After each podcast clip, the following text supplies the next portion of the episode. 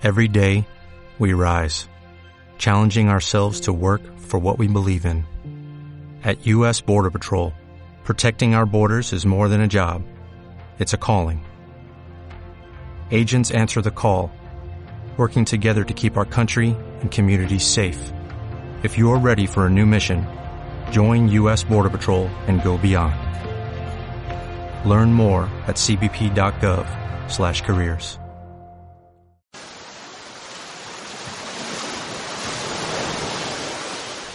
Radio Bemba presenta.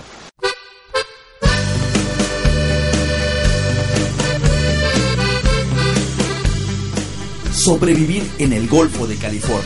Promesas incumplidas de la modernidad, crisis ambiental y postales cercanas del progreso como ideología. Una serie de reportajes producidos por el staff de política y rock and roll.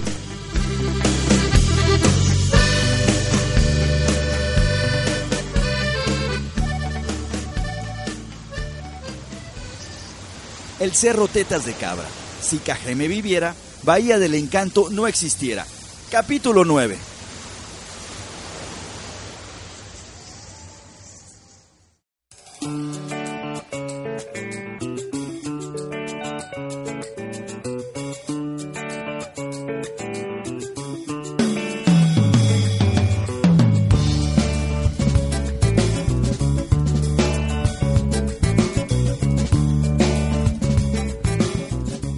Guaymas Sonora tampoco ha escapado a los grandes desarrollos inmobiliarios que han aparecido en todo el litoral del Mar de Cortés. Junto con Puerto Peñasco, es considerado uno de los puntos turísticos con más auge en la actualidad. A su vez, han sido muchas las voces que han considerado que el desarrollo impulsado en los últimos años no ha sido consensado con la ciudadanía y al contrario, se ha lucrado con los recursos naturales con tal de atraer el entrecomillado empleo, las inversiones de la iniciativa privada, sin pensar en el impacto cultural y sobre todo ecológico que esto conlleva. Uno de los casos que más indignación ha causado en un sector importante de la ciudadanía fue el desarrollo turístico Bahía El Encanto que se hizo a espaldas del cerro Tetas de Cabra, símbolo arraigado de los guaymenses y que en el verano del 2006 fue el epicentro de críticas al hacer un condominio con fines turísticos a las faldas del cerro.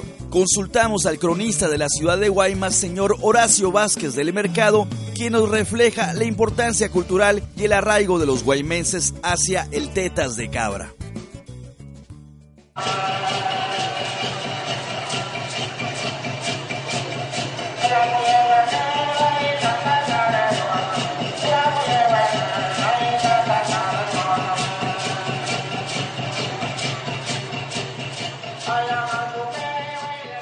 Ese cerro al que estamos haciendo mención tiene, tiene una historia que se remonta a, muchos siglos atrás.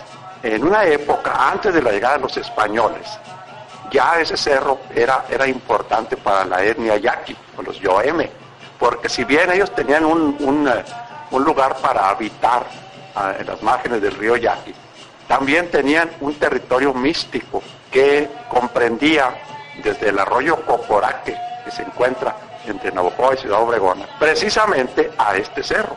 Le llamaron Tácale.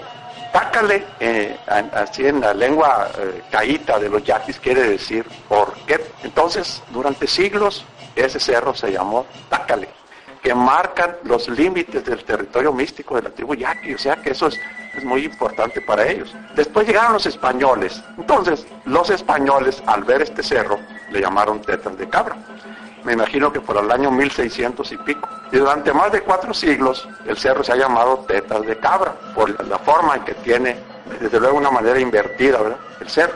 En esa región, en ese lugar místico de los yaquis, eh, existen leyendas y mitos muy interesantes que involucran a serpientes y que involucran eh, castigos de los dioses, del dios de la lluvia y una serie de, de mitologías muy antiguas de los yaquis. O sea, que tiene su importancia para ellos como un lugar sagrado.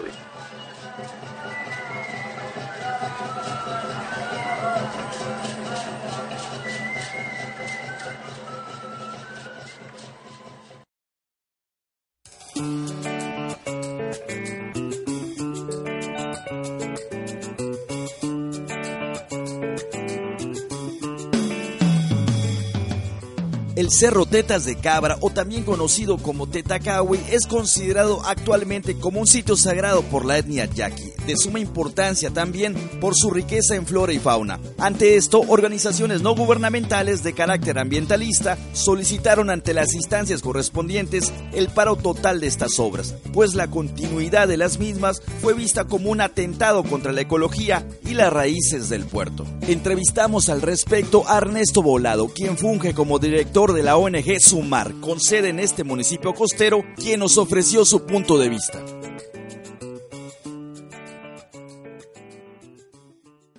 En el caso del Cerro del Tetacagui los impactos ambientales ya están, es decir, se desmontó, se abrió una brecha para hacer el acceso a donde va y obviamente se desmontó donde va a ser va a estar ubicado el fraccionamiento y esto obviamente con el desmonte pues tuvo los impactos que van implícitos, ¿no? O sea, tala de árboles, desaguaros, es matorral, eh, flora desértica que hay que resaltar que tarda mucho tiempo en, recuperarse y que por poner nada más un dato, ¿no? Eh, hay estudios que dicen que por cada saguaro hay una serie de o habitan una determinada cantidad, no sé si dos o tres este, nidos de pájaros carpinteros. Entonces ahí podemos calcular cuántos aguaros se desmontaron y por lo tanto cuántas aves este, perdieron ahí su, su hábitat.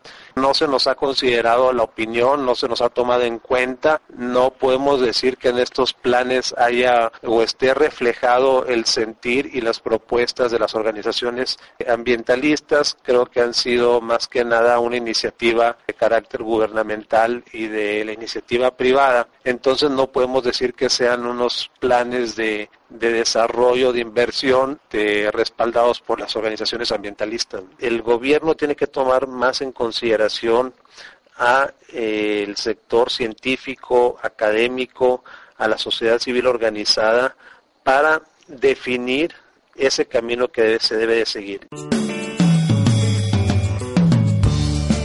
Actualmente, gran parte de la ciudadanía afirma que el complejo residencial Bahía El Encanto fue cobijado bajo el amparo del poder político ya que distintos medios de comunicación en su momento reconocieron como uno de los socios del proyecto a Enrique Rodríguez Bompa, quien fungió como secretario de Fomento al Turismo en el sexenio del exgobernador Armando López Nogales entre 1997 y el año 2003. Esto está ampliamente documentado en los distintos periódicos de la entidad y publicaciones de carácter político que circulan en la región. Buscamos la opinión del periodista Germán García Luna, quien trabaja como columnista en el periódico portense El Vigía y siguió de cerca desde la trinchera mediática lo acontecido en el cerro Tetas de Cabra. Escuchemos.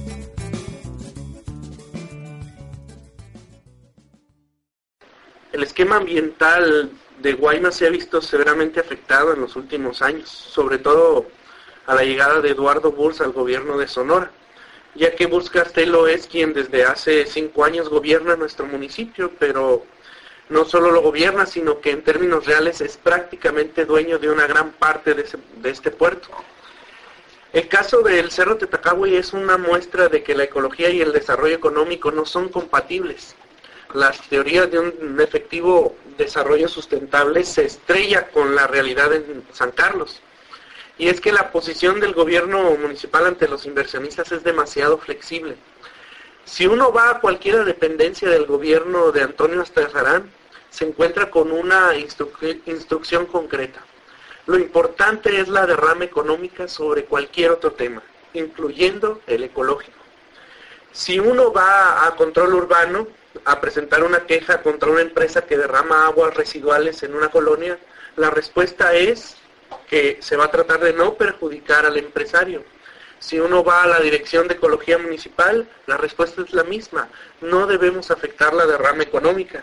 Hasta si uno asiste a la Profeco a denunciar algún abuso por un consumidor, le dice que no se debe afectar a las empresas. Bajo este esquema es que se ha tolerado que esa derrama económica afecte severamente los ecosistemas aunado a la falta de cultura turística ambiental que se tiene en el puerto, la inconformidad generada por la, por la mutilación del Cerro Tetacawi fue casi generalizada. Pero nada se pudo hacer debido a que el gobierno estatal y municipal se pusieron a favor de los empresarios. ¿Y cómo no va a ser así? Si uno de los inversionistas de San Carlos es el empresario telero Enrique Rodríguez Pompa, quien por cierto sustituyó a Antonio Astezarán en la Secretaría de Turismo con López Nogales, una posición claramente del entonces candidato Eduardo Bus ya que Rodríguez Pompa y Bus Castelo son amigos desde que cursaron juntos la preparatoria en el TEC de Monterrey en Guaymas. Pero no solo eso, Rodríguez Pompa fue el coordinador de la campaña de Eduardo Burs en la contienda interna del PRI y uno de los principales financiadores de Antonio Astazonado para ser secretario del ayuntamiento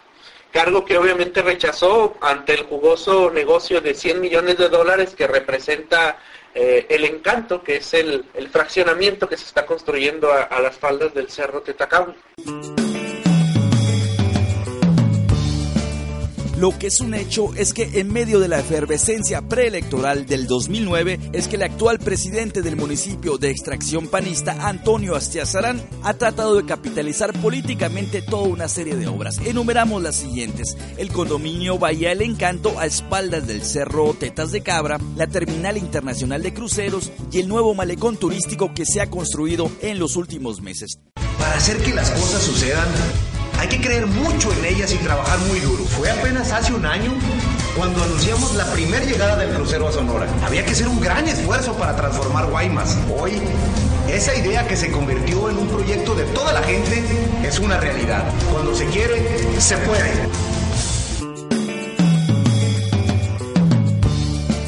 Las obras anteriormente descritas fueron duramente criticadas por los partidos de oposición y la sociedad civil. Entrevistamos al regidor de oposición Heriberto Aguilar Castillo.